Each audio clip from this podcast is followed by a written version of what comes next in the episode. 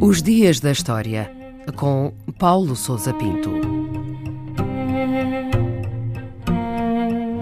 5 de junho de 1862, o dia em que foi assinado o Tratado de Saigão.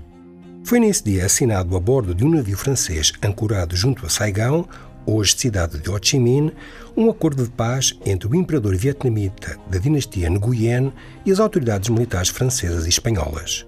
O acordo foi subscrito pelo ministro Phan Thanh Gian, em representação do imperador, e pelo almirante Louis Adolphe Bonnard e o coronel Palanque Gutierrez, do lado europeu. Não se tratou verdadeiramente de um tratado entre duas partes iguais, mas sim da cedência do Vietnã às exigências franco-espanholas após uma série de derrotas militares.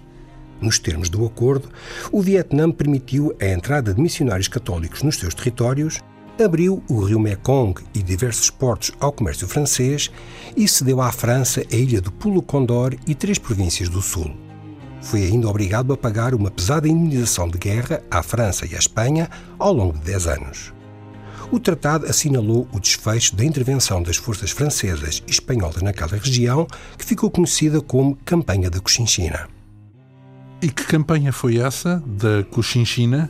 A campanha, ou Guerra da Cochinchina, foi um conflito que opôs uma força expedicionária franco-espanhola aos exércitos da dinastia Nguyen e que decorreu em várias fases entre 1858 e 1862.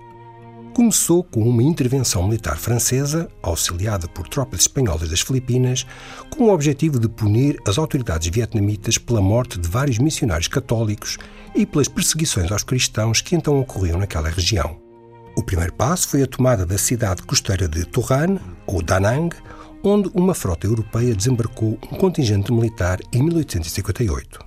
Porém, a oposição das forças vietnamitas revelou-se mais vigorosa do que o esperado e o que era suposto ser uma simples expedição punitiva transformou-se numa campanha prolongada.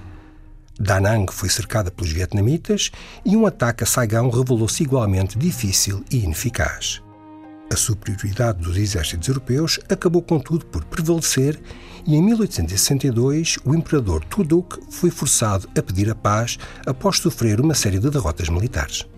Que consequências é que este Tratado de Saigão acabou por ter, sobretudo para as forças em confronto?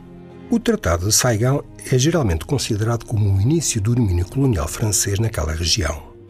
As três províncias cedidas à França formaram pouco depois a colónia francesa da Cochinchina, com a capital em Saigão.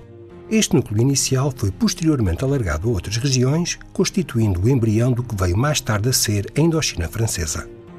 Ao longo da segunda metade do século XIX, a França aumentou a pressão sobre as autoridades vietnamitas para obter maiores parcelas territoriais e alargar os privilégios e liberdade de movimentos dos mercadores e missionários franceses. Simultaneamente, interferiu decisivamente nas lutas políticas da região e lançou novas campanhas militares, desta vez dirigidas para o norte do Vietnã.